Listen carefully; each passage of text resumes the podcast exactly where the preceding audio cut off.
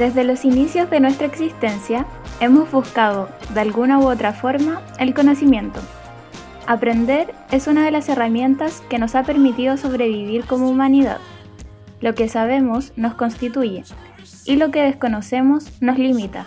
Este podcast buscará llevarnos por los muchos caminos que nos ofrece el conocimiento y las muchas personas que lo conforman y que se conforman a través de él.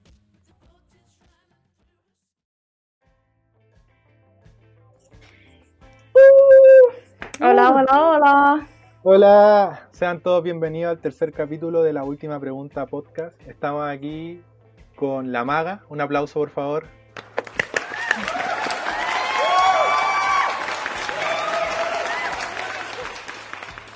Así es. Soy yo, Lepín.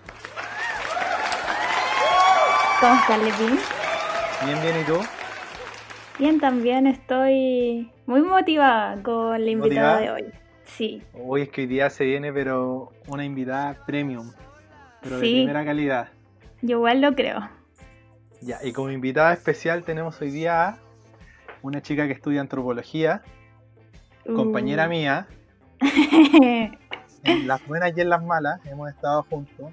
Hemos estado en la selva juntos. Hemos estado en el fin del mundo juntos. Y hoy día estamos virtualmente juntos para este podcast.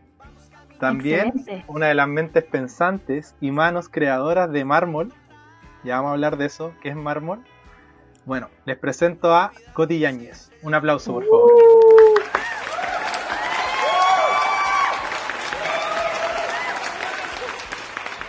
Hola, Buena, Coti, ¿cómo ahí? estás? estoy bien, un poco nerviosa por hablar acá, pero Ay, feliz y agradecida por ustedes por la invitación al podcast. Sí, estábamos pensando mucho en ti. Sobre todo yo creo que el Lepín estaba muy ilusionado con, con este capítulo del podcast. Tercer capítulo. Ya. Sí, yo creo que solo hicimos este podcast para poder llegar a esta entrevista y a esta, este día de conversación. es el único sentido. Probablemente, po. Ya, po. Eh, ¿Quién lanza primero la pregunta? La pregunta, la pregunta. Primero, Coti, ¿qué tal la cuarentena? ¿Cómo va? Yo creo. Empecemos por ahí para saber. Ya.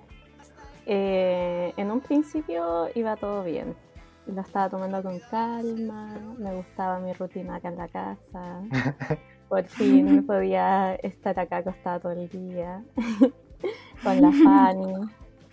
La Fanny es una, un personaje muy importante en mi vida, mi alter ego, mi gata, con quien vivo, así que fundamental en mi vida. Y nada, pues paso todo el día con ella ahora, con el Feli, que es mi hermano. Y la verdad es que iba todo bien hasta como un mes atrás, yo creo que ya como que empecé a sentir igual el peso del tiempo, que ya Sí. ha pasado mucho. El encierro. Sí, como que ya está pasando la cuenta, sí. Pero em, aceptándolo nomás, pues como algo que hay que vivir en estos tiempos. Igual que heavy eso de relacionarte, en tu caso, con una gata. Yo me relaciono mucho con mi gato, que se llama Albo, y ha sido de verdad mi cable emocional a estar más tranquila y estar bien en esta cuarentena. Es brígido. Sí, Me No, acompaña mucho y es muy cariñoso, entonces no me siento tan sola. Mm, Sí, aparte que, no sé, como que ahora, obviamente como estoy en la casa todo el día, tengo más tiempo para jugar con ella y creo Claro. que le encanta eso. Me gusta mucho como que juguemos y correr por la casa. No sé, eso es algo que hace conmigo nomás. Claro, ¿y hace cuánto tiempo está la Fanny conviviendo con ustedes? La Fanny está desde el 2010 con nosotros. Llegó eh, después del terremoto, llegó a la casa de mi Mm. bisabuela y llegó embarazada de cinco gatitos. ¡Oh, No. chiquita! Y, así que tuvo a los hijos ahí en la casa de mi bisabuela. Luego, después como de dos semanas, la llevamos al veterinario y estaba embarazada de nuevo. Así que tuvo cinco gatos más. Y tuvimos que regalar 10 gatitos, que fueron los hijos de ella. Y luego un día nosotros le íbamos a cuidar en la tarde nomás. Pues en la tarde pasábamos por la casa y le dábamos comida. Y un día la atropellaron y quedó así como con la cabetita media chueca y ahí decidimos como ya traerla a vivir acá a la casa, o sea, al departamento para poder cuidarla bien. Mm, Así que desde... Son 10 años ya que la Fanny está acá. Sí, mucho tiempo. caleta tiempo. Igual ella es grande, así tiene como 14 años, yo creo. O 13, por ahí. Es adulta. Oye, ¿y hay estado, hay estado teniendo clase ahora? ¿En qué estáis como en la universidad? Estaba en la práctica profesional que la acabo de terminar hace unos días. Así que estoy muy feliz Felicidades. por eso. Sí, Sí. al fin, ya un paso, un paso más. Y con un ramo de primer año que todavía no me lo puedo sacar de encima. Sido, pero mi fantasma eterno de estos seis años que llevo en la universidad. Como que en todas las carreras hay un ramo así. Sí, de todas maneras. Pero ahora sí que sí voy a poder sacarlo, sí. Es un cachito nomás. Es la tercera vez que tomo este ramo, así que esta es sí o sí mi, mi vez de ganar. Oye, ¿y en la práctica dónde la estabais haciendo? Eh, la práctica la hice en el archivo de mujeres y género del Archivo Nacional de Chile. Oh, qué interesante. Sí, ¿Cómo estuvo esa experiencia? estuvo bacán, pero igual estuve como harto tiempo frustrada porque mm, de verdad que yo quería hacer la práctica ahí, porque, mm, o sea, por motivo obviamente como académicos, porque tenía que hacer la práctica, pero también políticos por el, por el objetivo de valorar y guardar las memorias, las memorias feministas y las memorias de las mujeres y las disidencias. Pero eh, yo de verdad que quería hacer la práctica ahí como en físico para poder tener acceso a la documentación que guardan y todo eso, pero al final, desde que empecé la práctica con la cuarentena, el archivo nunca abrió, entonces nunca fui en verdad a las dependencias del archivo. Claro, no Entonces, tuviste acceso físico. De forma virtual y eh, con los contenidos digitales que tenía el, el archivo. Pero no sé, eso igual me tenía como frustrada, pero ya que se la va a hacer. Ya terminé de hacerla, así que estoy feliz. Claro. Modo cuarentena. Arruinando todo. O no todo. Maldito coronavirus. Pero bueno. Bueno. Ya, po. Nos metemos de lleno a los oficios. Lepín, ¿qué me dices? Eh, ya, pues, ¿vais tú preguntando? Sí, sí. ¿Sabéis qué me gustaría? Ah, me cae muy bien la Coti, a pesar de que las personas que nos estén escuchando tienen que saber que probablemente con la Coti nos hemos visto solo una vez en la vida y fue como en una fiesta hace mil años. ¿En serio que nos vimos? Sí, pero yo estaba como en otra y tú igual, pero yo sí te reconozco físicamente. Ah, En ese tiempo tenías el pelo rosado, no sé Ah, si ya. todavía. Sí, no, ahora ya no. Ah, Lo ya. tengo corto y, y rubio nomás. No Fue rosado. cuando nevó, ¿no? Sí, ese día nevó Ya. en Santiago. El día. El día, El el, gran día. día. Qué heavy. Yo pensé que era mentira, así cuando- porque yo estaba bailando y la gente gritaba, gritaba así, ¡Ah, ¡está nevando! Y yo, ah, puros hueones drogados. ah". y estaba nevando de verdad. Así que ahí fui corriendo, bajé, toqué la nieve. Estaba full emocionada. Fue muy bonito eso de, de la Sí, nieve. fue una locura. Pero bueno, Coti, me interesa saber, ah, súper académica, eh, ¿cómo definirías un oficio? Para que nos vayamos acercando un poco a lo que te estáis dedicando ahora. Ya, bacán. Yo eh, no tengo, o en verdad no quiero dar una definición como que podáis encontrar, no sé, como una definición académica sobre lo que es el oficio, en verdad eso no me interesa mucho. Pero sí me gustaría hablar como de las reflexiones que yo he hecho en torno a lo que es el oficio. Y para mí es... em, el oficio parte de, un aprendizaje que em, llega a ti de forma voluntaria o no quizás y, y que se va dando mediante la práctica. Yo creo que el oficio se opone a, a la idea de el don de que uno tiene un don para dibujar o un don para bailar o un don para cantar y que en el fondo es como algo con lo que uno nace. Creo que esa idea es súper excluyente y no me gusta como para nada. Yo creo que el oficio, la posibilidad que te entrega es que algo que todos pueden aprender y que todos pueden desarrollar un oficio eh, si lo practicas, si lo ejercitas o si vas pasito a pasito eh, creando arte. Eh, por eso a mí me gusta y me interesa mucho como la idea como del oficio, en tanto es un ejercicio del día a día, de ir aprendiendo a hacer arte. Más que la idea de, que tú tenés un don para hacer ciertas cosas, porque al final, ¿qué pasa con la gente que no tiene dones? O que se considera que no tiene, claro, o que no, se considera que no nació con ese algo especial. Creo que no, el, el arte no se debería porque ver así de esa forma. Eso. Oye, me gustó mucho la respuesta. Sí, yo creo que eso igual nos da como, como muchas ideas para poder reflexionar en cuanto a la, a la frustración. Como cómo relacionarnos cuando nos acercamos como a un oficio o como un arte. Mm. Creo que eso igual, yo creo que tú lo has vivido, ¿no? No sé cómo ha sido parte de ti la frustración de querer seguir practicando algo y no quedar estancada. Caleta, o sea, yo creo que desde que, bueno, yo eh, me gustan las artes desde que soy muy chica. O sea, no recuerdo como un tiempo en que no me no quisiera estar dibujando algo relacionado con, las artes manuales y visuales. Em, así que en el fondo como que toda mi vida eh, lo he practicado pues de una u otra forma. Y mm, la frustración obviamente siempre ha estado presente en todo el camino y yo creo que es algo que muchos o si no todos vivimos eh, día a día. Me acuerdo que en algún momento después de que salí del colegio eh, tuve un grupo de amigos que estudiaban eh, artes en la Universidad de Chile y vivían juntos en un departamento, en un blog acá cerca de mi casa. Y yo era amiga de esos chiquillos y siempre iba para ese departamento.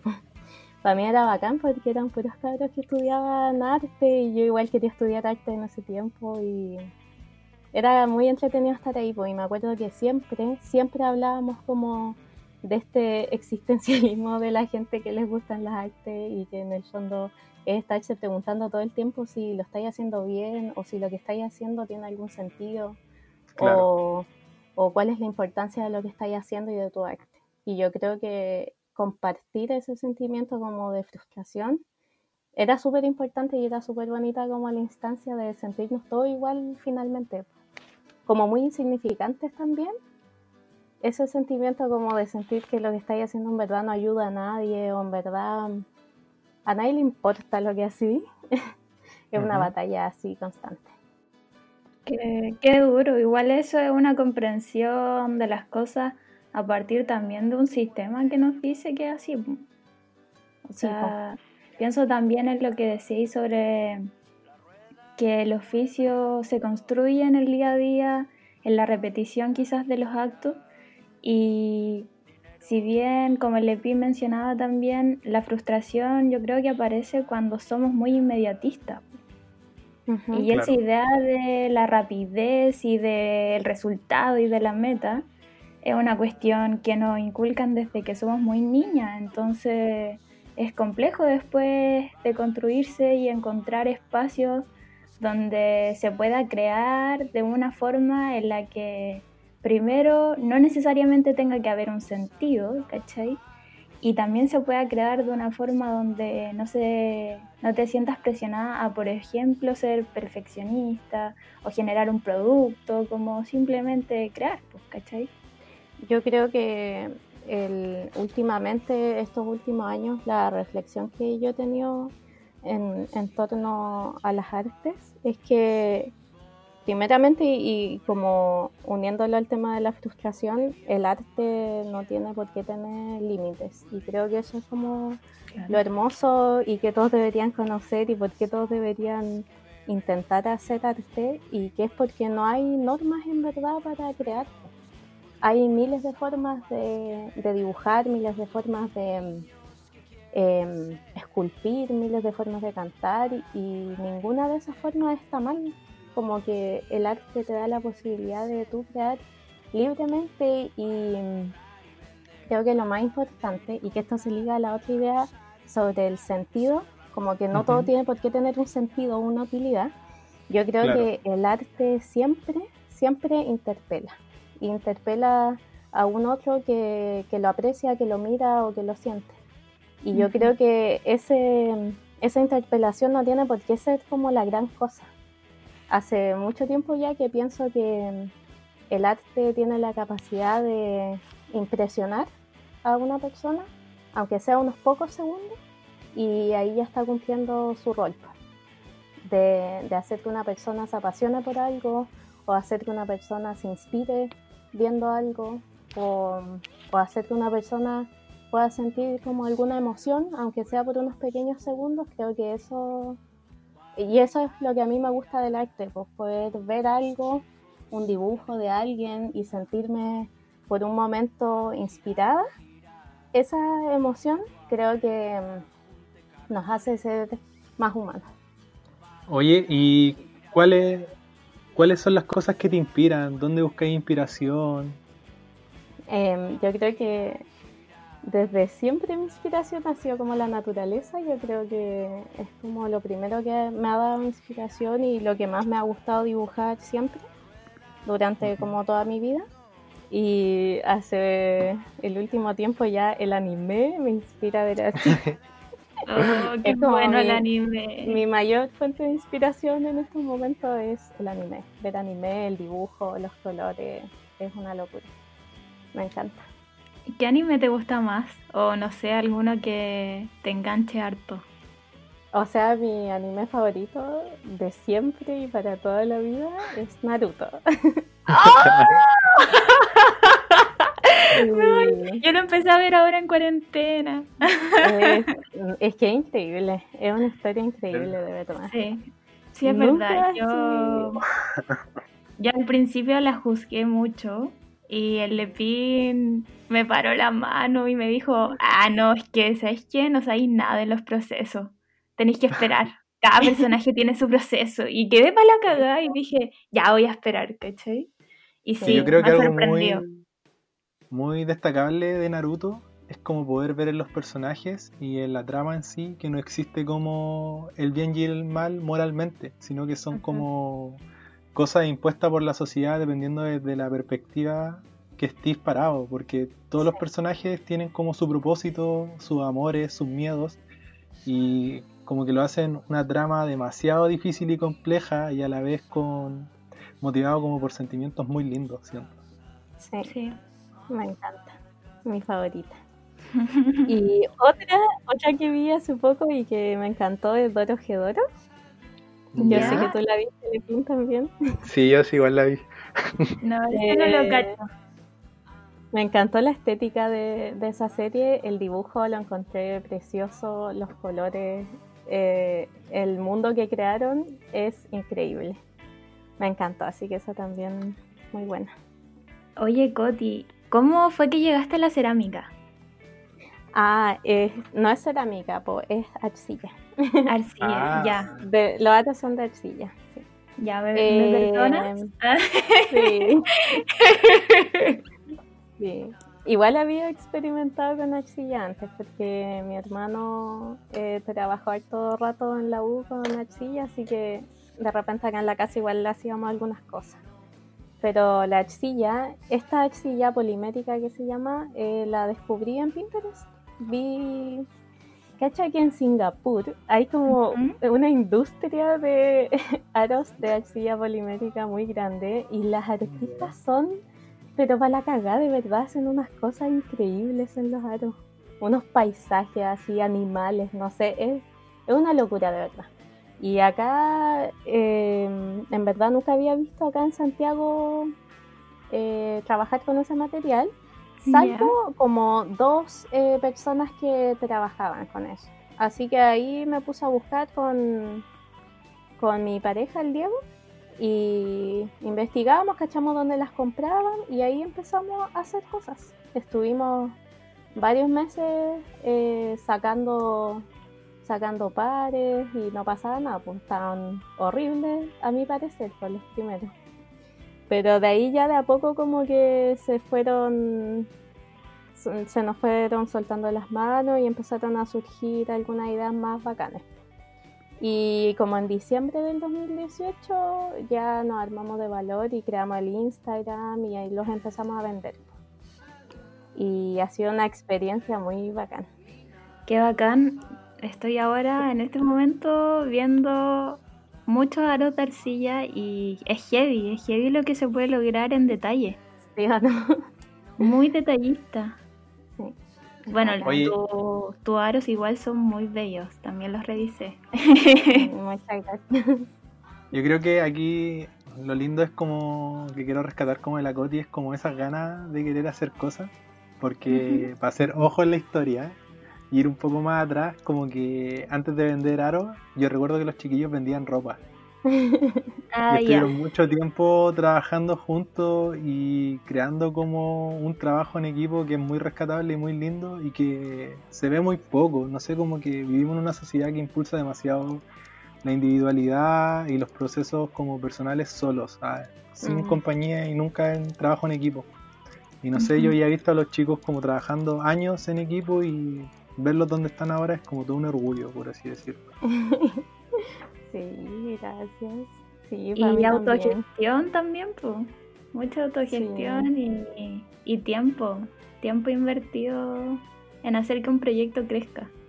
Sí, pero sabéis que es terriblemente enriquecedor, en verdad. Se los recomiendo así a todas las personas que quieran hacer algo y que se animen nomás, pues si al final nunca hay que dejar de hacer lo que uno quiere hacer. Y de la forma que sea lo, lo tenéis que sacar adelante. Y... Oye, ¿y cómo, cómo ha sido ese trabajo con tu pareja? Como mezclando las cosas, sabiendo tener su espacio, no sé, igual ahí hay un tema, no? Sí, o sea, igual es difícil, porque hemos estado en momentos de estar así meses trabajando como sin parar y estar todo el día trabajando y todos los días. Entonces, eh, es duro igual, pues como no poder salir como de eso ya que se vuelve rutinario y que se vuelve como súper estresante. Si de verdad yo estaba así en momentos llorando, llorando como de estrés, porque quiero tener como una cierta cantidad de aros listas o que viene algún evento o alguna feria donde vamos a ir y quiero como que todo esté eh, listo en tal día. Y de verdad que es así muy estresante ver al nivel de la U o más, más que la U, pero siempre teniendo muy presente de que esto es como lo que yo elegí, lo que yo quiero, y como que esa fuerza de, de decir como esta, por esta weá yo he trabajado caleta y quiero que esta weá surja y eso te motiva así al 100. Y como que gracias a eso yo cacho que hemos podido sortear todas las dificultades que se han presentado, porque al final como que el objetivo está claro así. Para mí mi objetivo es poder salir de la U y dedicarme a mi arte y hacer mis cosas y poder vivir de eso. Me motiva mucho todo lo que dices. Me gusta, me gusta tu, además tu forma de enfrentar las cosas. O sea, no sé si es tu tono de voz o qué, pero me transmite mucha tranquilidad y seguridad. Ay, gracias. Sí, es bacán. Me gustaría saber también qué es lo que más te gusta de hacer los aros. ¿Hay alguna parte del proceso en la que te sientas plena? Yo creo que es cuando, ya mira, para comenzar, acá el trabajo lo dividimos con el Diego de la siguiente forma. El Diego hace el trabajo de amasar la arcilla crear los colores y como este trabajo de mano de mano dura, ¿cachai? Como de estar ahí amasando y todo. Eh, y, el, y después de eso, el trabajo posterior de limar eh, y armar el aro, eso también lo hace el Diego. Y yo me dedico a la parte de hacer los diseños.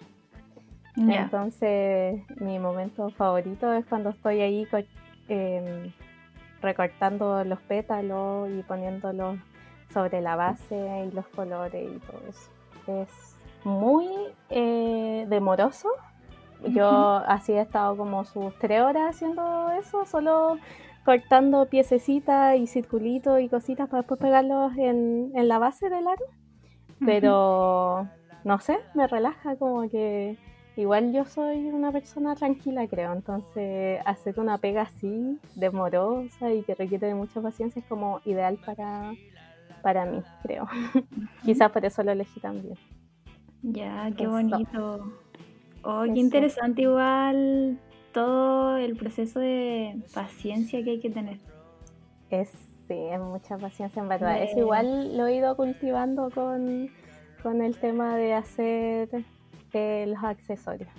Claro. Porque requiere de mucha, y de mucha tranquilidad también porque eh, no sé si viste los aros, pero igual tienen altos detalles en las flores, casi todos los motivos son así como botánicos florales. Y todos esos detalles están hechos a mano alzada con un bisturí. No usamos como moldes para hacer la hoja, ni los pétalos, ni los círculos. Entonces todo lo, corto con un bisturí. Y eso requiere como de mucha precisión en la mano y todo, y de estar como en la disposición de estar quieto por muchas horas haciendo algo muy pequeñito. Y así que eso te cultiva como la paciencia y, y sobre todo comprender que es un trabajo como que requiere de tiempo, que no es algo como inmediato que podáis sacar de un segundo a otro. Igual eso es bonito. Oye, y dentro de todo este proceso que tú vives, yo creo que hay como una reflexión por detrás. Pienso, no sé, qué parte de esa reflexión es como ponerle valor a tu trabajo. Y ahí me ah, pregunto, ¿cómo le pones valor a ese tiempo, a ese trabajo manual, al oficio, al arte, a la capacidad creativa, a la capacidad de organizarse con el Diego? Mm, esto es eh, algo que yo me lo he preguntado mucho también y que no tengo la respuesta en verdad porque creo que el poder valorar el trabajo que uno hace, eh, valorar como monetariamente me refiero también porque ya para qué los aros los compra la gente y paga con plata, que plata que después yo uso para comprar materiales y para seguir como en, la creación. Pero ese proceso de ponerle un valor es un camino muy largo. Es un camino largo poder valorar el trabajo que uno hace. Sobre todo quizás para mí, quizás para otra gente es distinto, todas las personas tienen experiencias diferentes, pero eh, yo nunca he sido una persona como que eh, me crea la gran cosa, por así decirlo. Como que no es como menospreciándome, ni menospreciando lo que hago, pero nunca me he creído así como la gran artista. Entonces, para mí, que siempre he dibujado, pintado, hecho cosas manuales, eh, que alguien dijera, oye, lo que estáis haciendo me gusta caleta, quiero comprarlo, fue como, wow, así, un momento increíble en mi vida porque nunca nadie lo había hecho, para mí nadie me paga por hacer dibujos, eh, a excepción de algunos trajitos que he hecho, pero, pero en el fondo nadie me paga por hacer dibujos, pues y que alguien llegara y me dijera como, oye, quiero comprar los aros que tú estás haciendo, ¿a cuánto los vendí? Fue como, no sé, no sé cuánto no sé cuánto cobraste por lo que hago, pues si nunca lo había hecho.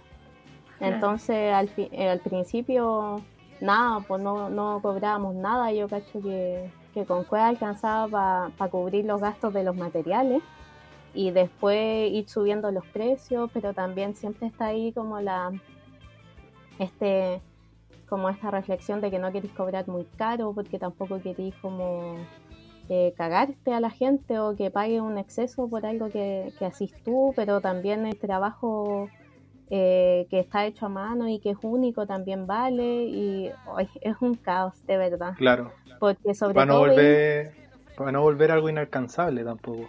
Sí, pues también, pues, ¿cachai? Como que también uno piensa, ¿quién querés que te compre tus cosas? Pues, ¿cachai? No, no quiero como dejar a gente que no pueda comprar mis aros, pues también pienso en eso, pero también pienso que muy barato también es como que voy a poder comprar los materiales y no me va a quedar para nada y jamás voy a poder vivir de esto también. No sé, entonces es un camino de verdad que largo y que tiene muchas dudas y muchos miedos también como de lo que va a decir la gente o si te va a juzgar por venderlos como a tal precio, no sé. De verdad que son muchas cosas. La pregunta esta me deja eh, impactada porque no sé cómo contestarla. es, que... un camino largo de poder valorar el trabajo que uno hace, la verdad. Es que ahí también hay, hay una, una entrecruce, siento un paralelo con cómo somos como consumidoras. ¿cachai? O sea, hacerte la pregunta de, de dónde viene este producto, quién lo hizo, eh, tiene, está hecho con precariedad laboral, porque quizá eso estoy pagando y por eso me están cobrando barato, ¿cachai? Creo que ese salto es el que falta también en general, a mí igual me falta, ¿cachai? O sea, si veo una polera que cuesta 3 lucas, feliz, ¿cachai? Y quizás me compro hasta 3 porque 3 lucas está botado. Pero luego me pongo a pensar en, ya, pero si esta cuestión cuesta 3 lucas, como quién la hizo y cuánto cobró para que a mí me estén cobrando 3 lucas, más encima está en un local establecido, se supone que viene de otro país, como quién está en el fondo pagando por esto, ¿cachai? Pagando quizás de las formas más terribles. Me pongo a mm. pensar en trabajo trabajo no remunerado, gente que por necesidad hace las cosas y tiene muchos empleadores que no se preocupan de ello, o peor aún, como niños y niñas, ¿cachai? Trabajando en fábrica, encerrado. Entonces, claro, tu trabajo, tú le ponías un valor, pero también tenés que tomar en cuenta todo lo que estamos hablando, ¿cachai? Mm. Obviamente va a ser mucho más barato un aro que es de plástico, que lo hicieron a escala en una fábrica, quizás en donde, a algo que tú mm. hiciste con, tiempo, con dedicación, que además estás tú en todos los procesos, ¿cachai? En la compra de los materiales, en la idea, ¿cachai? Entonces creo que todo eso debe tener un valor, ¿cachai? No creo que tú estés mal, sino que hay todo un sistema detrás que a mí me carga del tema de la venta de productos, sobre todo en áreas de ventas para, o sea, que está pensado en realidad para mujeres. ¿Cachai? Pienso en ropa, zapatos, maquillaje, que pasa a llevar a muchas otras personas para que unos, unas pocas, me incluyo, eh, podamos acceder a precios rebajados, ¿cachai? pero sin ver, sin ver todo el costo humano detrás. Sí, toda la razón. Yo creo que el problema no está en que los productos que están hechos de forma em, de forma manual, hechos a mano por, por, una persona que está consciente como de todos los procesos, no hay problema como que cobre caro por eso. El problema está puesto en, en una infinidad de, de aristas de esta sociedad y de cómo se configura eh, la plata, de cómo los gustos de la gente, de lo que compra, del consumo, yo creo que está puesto ahí el foco del problema, no como en cuánto cobra una persona por el trabajo que hizo a mano. Pero aún así, es. como, es difícil, es difícil ponerle precio a lo que uno hace en verdad. Que hay muchas cosas en juego. Wow, qué difícil es poder valorar el trabajo de autor. Yo creo que para pensar un poco podríamos irnos al primer temita. Sí. Vamos. ¿Sí? ¿Les parece bien? Ya. Esta vez me tocó a mí elegir el tema y escogí esta banda por el nombre que tienen. Y esta banda se llama Los animales también se suicidan. Bueno, esta banda se llama así, es Dantofa y vamos con el tema que se llama Bicicleta.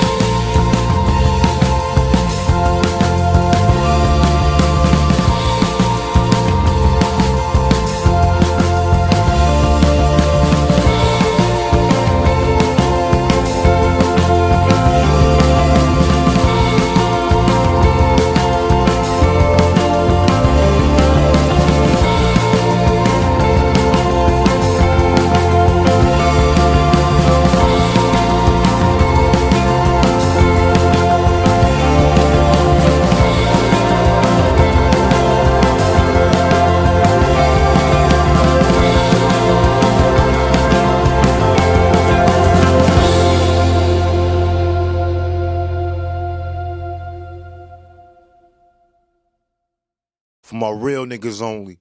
Sound like it's straight from the motherfucking cassette. Buena, buena, ya estamos de vuelta en la segunda patita de la última pregunta podcast con la maga y con nuestra invitada especial, Coti Yáñez. Así es. Buena, Coti, hasta el momento todas tus respuestas han estado buenísimas.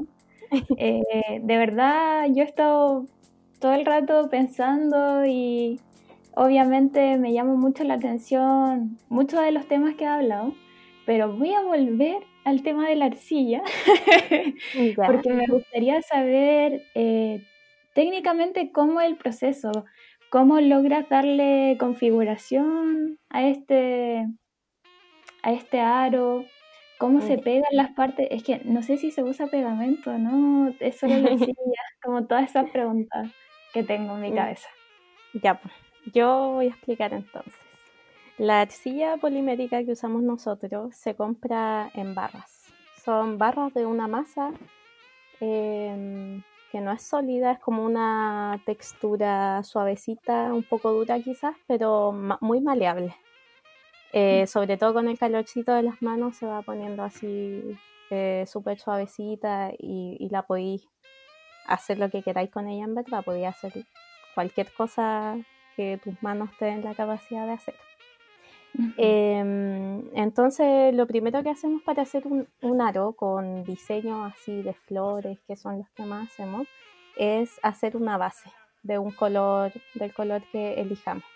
Entonces, tú tenías arcillas de varios colores, nosotros utilizamos eh, sobre todo los colores primarios y desde esos colores primarios vamos creando los colores eh, que queremos poner en el aro. Porque igual venden de otros colores, pero compramos a veces, pero preferimos, preferimos casi siempre hacer nosotros mismos los colores. Entonces mezclamos eh, los colores que queramos para crear una base de un color X y sobre esa base que la aplanamos en estas máquinas que son para hacer masas, masa de tallarines, ¿ya? Que va como ah, dando, así con la mano dando vueltas. Ya, y sale... Unos rodillos, ¿no? Eso, es como un rodillo que tiene una patita y le va dando la vuelta.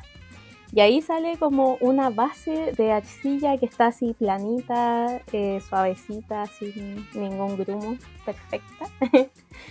y, eh, y la dejáis ahí, pues reserváis esa base para después cuando tengáis listo los otros colores. Y ahí se piensa un diseño o, se, o te inspiráis de algún diseño de alguna foto o de algo que, que miraste por ahí. Eh, creáis los colores, por ejemplo, si es un diseño floral, creáis los colores de cada pétalo, los colores de las hojas, los colores de los otros detalles que queréis. Eh, los aplanáis de nuevo, que queden así muy, muy, muy delgaditos, una capita muy delgada y en esa capita delgada de color, con el bisturí va a ir eh, cortando pieza por pieza todos los diseños que después le vaya a pegar a la base. Entonces, ese es el proceso como más largo, el de cortar eh, todos los detalles. Y luego que ya tienes todos tus detalles de los colores que tú quieres eh, ya listos, pasáis a la parte de pegar esos detalles en la base del aro que elegiste y se pegan eh, con la misma arcilla, en verdad no se usan eh, pegamentos en esta parte. Entonces vais agarrando los pétalos eh, de la flor y vais armando en tu base el dibujo, así como el diseño. Igual yo en mi página de Instagram tengo fotos de eso, así que ah, para que después se metan y vean cómo, cómo va quedando. ¿Cuál es el Instagram? Instagram es marmol.cl en Instagram. O marmolcl o es punto .cl? La verdad que no sé. Es punto .cl, estoy Es mármol.cl. Sí. Para que todos revisen ahí, comenten, busquen Arito. Están con stock, ¿no? Sí, sí, un poquito, no tanto. La no, no ha dejado mucha producción. Ya, pues entonces una vez que tú tenés ya recortados los pétalos y todos tus diseños, los ponís sobre eh, esta base vais armando el diseño, los ponéis sobre la base, le ponéis un papel mantequilla encima y con un rodillo manual, no con la máquina, eh, lo aplanáis. Y ahí eh, se va a quedar pegadísimo todos los detalles, los pétalos, la hoja todo va a quedar súper pegado en la base, porque se va, se va a aplastar y ya va a ser una sola. Y luego ya cuando está todo eso hecho, eh, tomáis moldes como cortadores de galletas pueden ser y vais sacando como las formas del aro. Y luego eso se mete al horno, 30 minutos a 130 grados. Y ¿Al horno de la casa? Sí al, sí, al horno de la casa porque son 130 grados, entonces todos los hornos eh, de las casas llegan a esa temperatura. Y ahí son 30 minutos y sale tu producto listo. Tremendo trabajo ya está duro. La arcilla antes era blandita y ahora sale después del horno, sale súper dura y súper resistente. ¿Es pesada para, No, para nada. Muy, es muy e impresionantemente liviana, de hecho. La cerámica es mucho más, mucho más pesada que, la arcilla. Y luego de eso. Mal dicho lo que dije en el inicio No, pero está bien. Luego de eso, eh, de sacarlos del horno, viene el proceso de limado. Con una Dremel, nosotros trabajamos con una Dremel y limamos todos los bordes de cada pieza de aro para que quede así un acabado súper suavecito en los bordes, que no se vean como tan toscos. Y luego de eso viene el proceso de armado. Eh, hacemos hoyos con la Dremel también en cada pieza y lo unimos con argollas argollas de unión, les pegamos el tope atrás y ahí estaría listo el arco. Es un proceso largo. Largo, varias muy largo. Pero queda precioso. Sí, queda bacán. Muy Estoy, estoy pasando por mi cabeza las imágenes, no sé, como todo, todo lo que deben hacer. Bueno, tú y el Diego, Diego se llama tu pareja, ¿cierto? tú y el Diego todo lo que deben hacer para sacar un stock más o menos grande de aros. sí, muy ¿Y el mercado cómo está? ¿Harta gente les compra? ¿Hacen a pedido? Eh, mira, a pedido eh, casi nunca trabajamos. Hemos trabajado igual algunas veces, pero a mí me carga. No hay nada que me cargue más que hacer aros a pedido, porque al final tenéis que estar como siempre a la pinta de la persona que te compra. Y eso limita tu proceso creativo, pero lo mata, lo entierra bajo tierra, porque no sé, pues cuando nosotros hacemos aro, yo hago lo que quiero. Como que el diseño a mí me tiene que gustar a mí y me tiene que complacer a mí.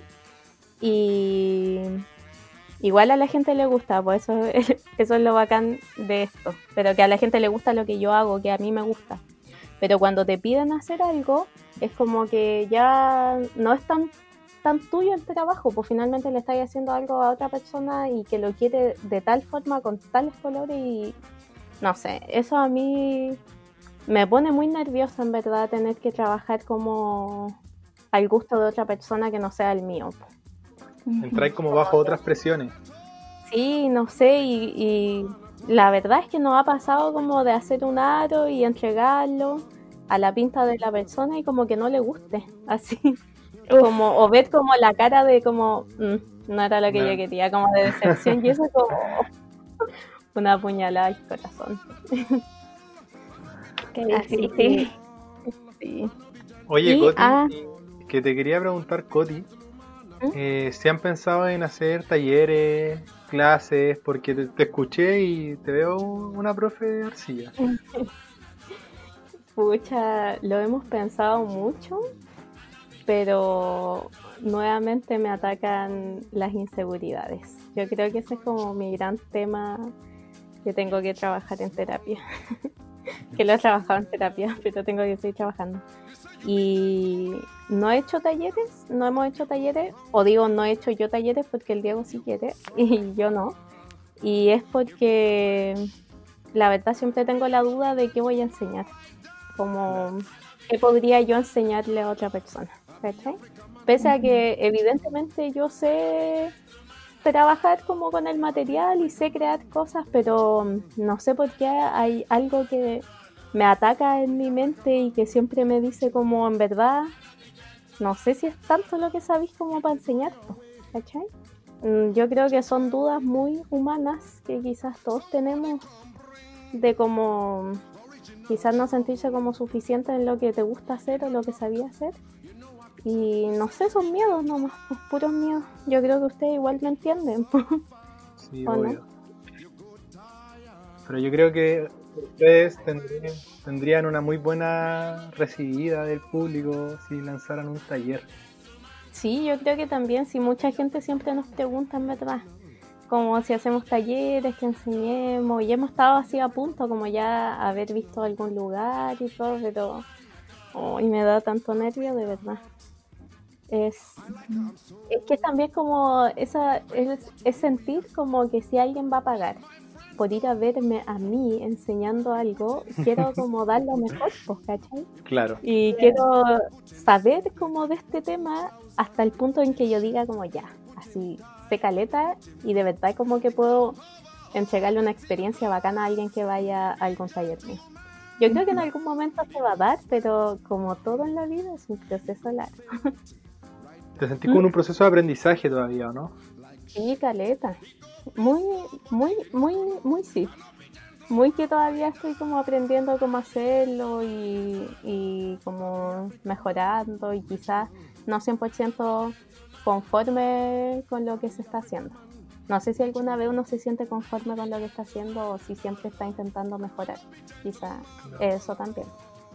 No, pero yo creo que te tenéis que lanzar nomás. A veces hay que hacer las cosas con un poco de duda y como tú misma dijiste, en el camino, en el proceso, en el día a día, te vayas haciendo mucho más experta.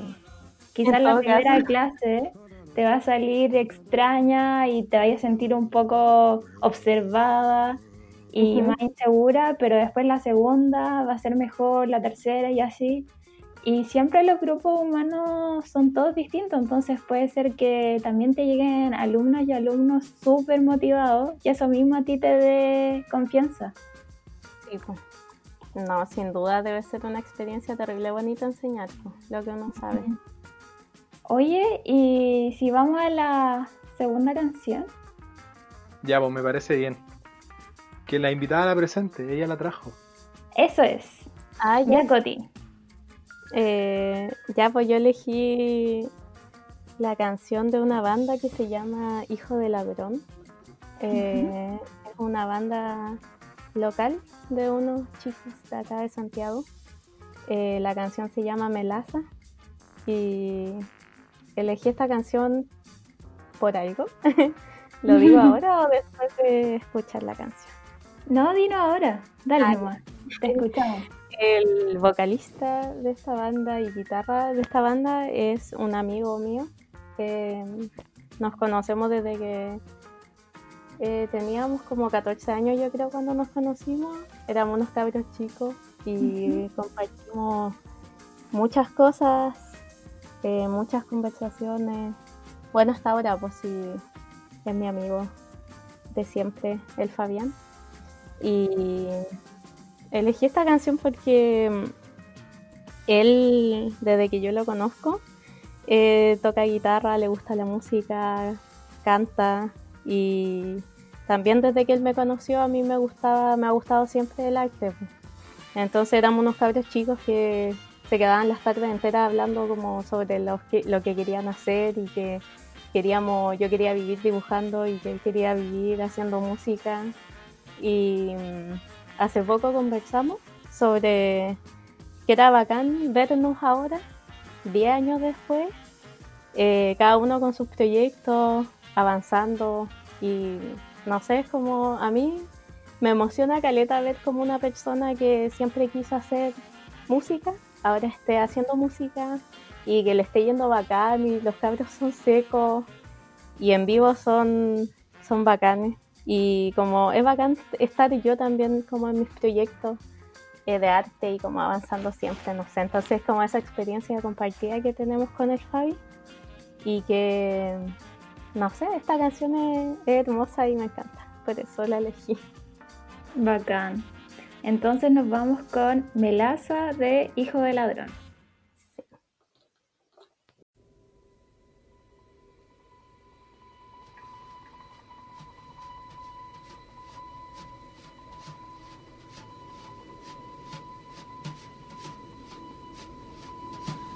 estamos aquí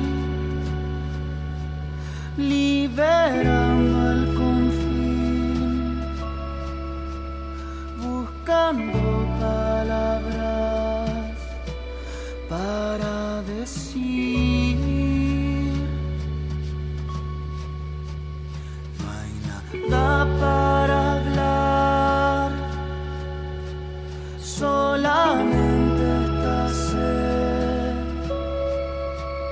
que te amarra los pies, te hace gritar.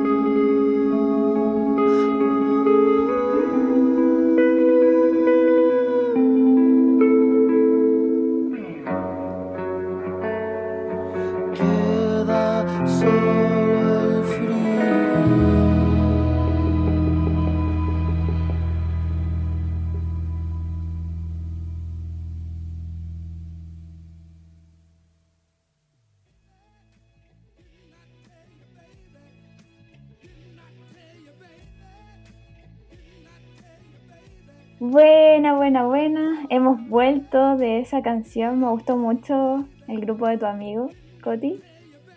Así que ahí vamos a estar agregando a la parrilla programática otros temitas que nos fueron apareciendo en YouTube.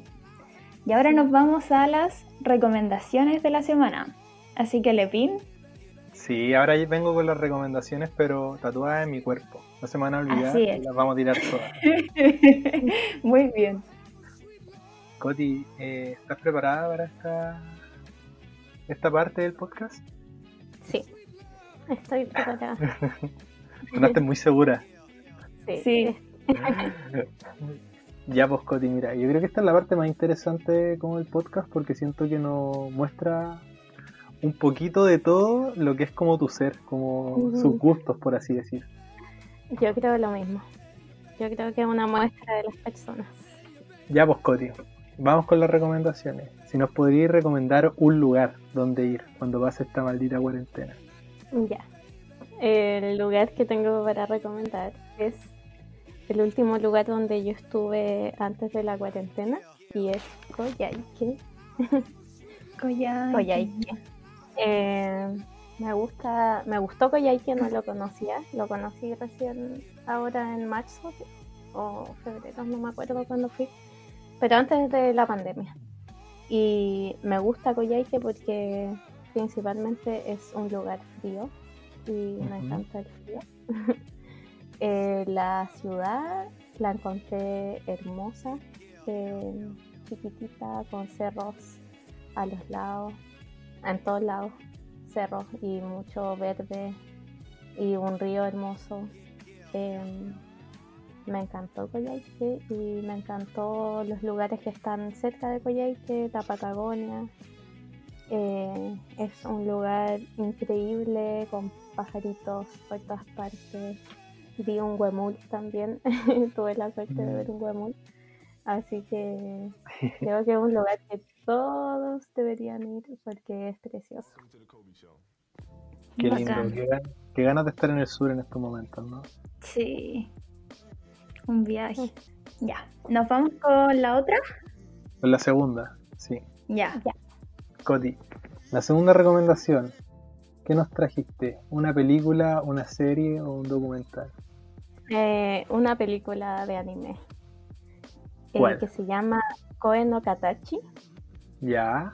Em, es una película que yo vi eh, un día, hace un tiempo atrás. La vi en la tarde y luego quedé tan para la cagada que la vi de nuevo en la noche ese mismo día. La vi dos veces el mismo día. Así. Así está, ¿Está en Netflix? Eh, no, no, la vi de alguna página ilegal de anime. Ah, Igual yo, yo ocupo JK Anime. No sé si ustedes ocupan la misma. Ah, ya, bacán. Es buena página esa. Sí. Y la película, o sea, primero que, primero que todo, el diseño em, del dibujo es precioso, los personajes son hermosos, la paleta de colores que ocupan es también increíble, la música, la banda sonora, todo eso es bello, bellísimo. Y la película en sí, la trama de la película, habla sobre las personas, sobre el perdón, sobre todo. Creo que ese es como el gran tema de la película, el perdonarse a uno mismo y el perdonar a otras personas, el querer em, cambiar, el crecer, el paso del tiempo, como que crearon personajes que son muy humanos, siento, en la película, como que puede ser un poco larga la película, lo es, es un poco larga, pero porque desarrollan a los personajes en todas sus contradicciones como seres humanos. Entonces son personajes que cambian con el tiempo, que tienen vivencias que los hacen crecer, que los hacen arrepentirse de ciertas cosas de su pasado. Y hay otros personajes que están dispuestos a escucharlos y, dispuestos a mirarlos a la cara como eso a mí me dejó muy impactada como de esta película que puede ser como una película quizás como adolescente y todo, pero si uno la mira desde esta perspectiva como del perdón, es una película muy emotiva, cierto.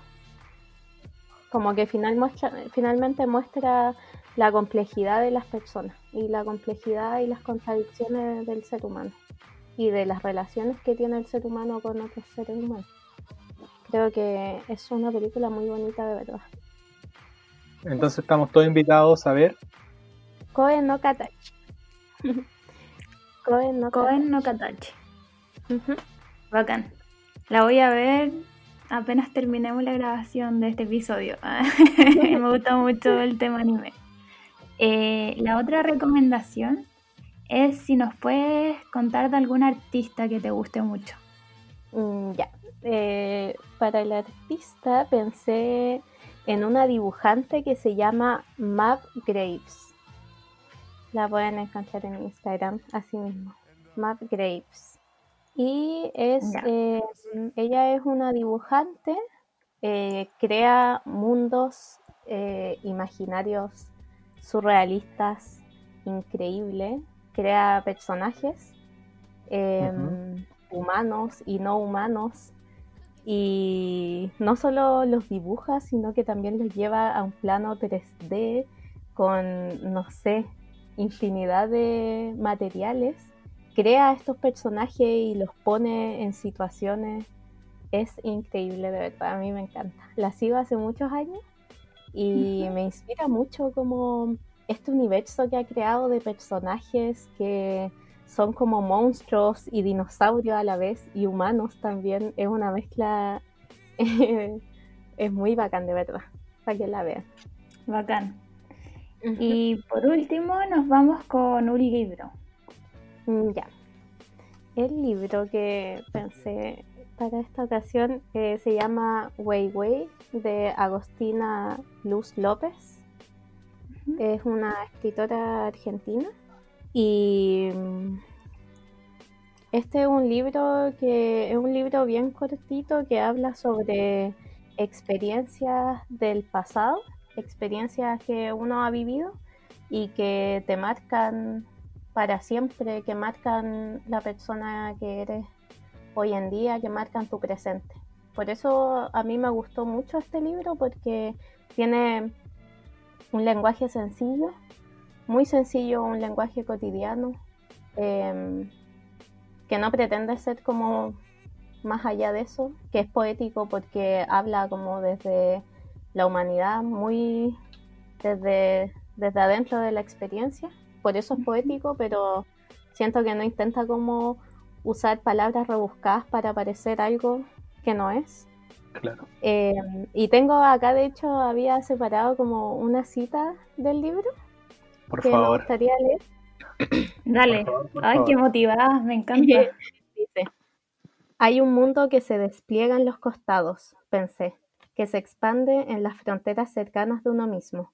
Es el arco que yo sé utilizar, un conocimiento periférico, pero que no sabe tanto de avanzar y retroceder, una estructura que se mueve en eso cercano, en eso que le sigue a mi piel.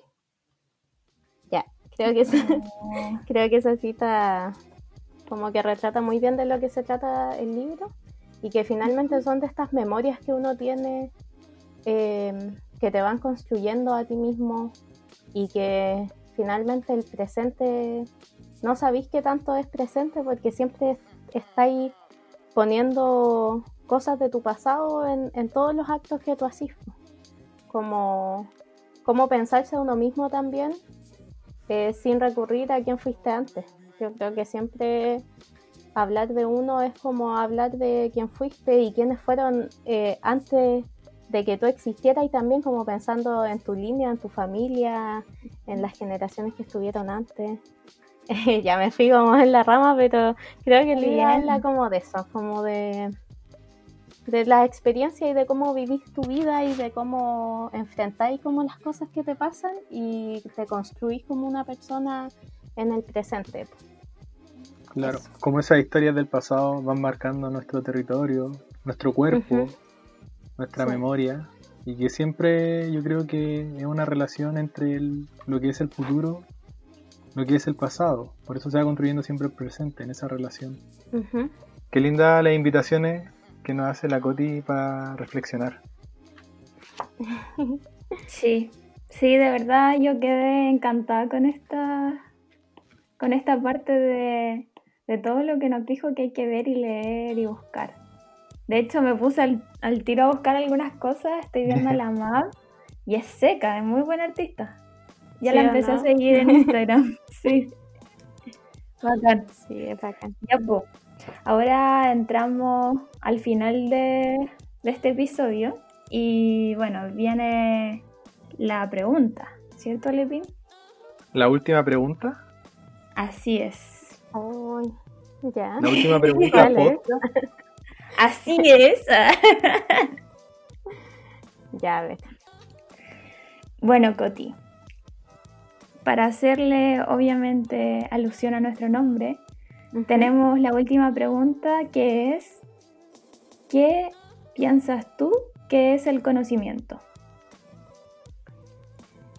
Eh, chuta. es complejo. Es complejo.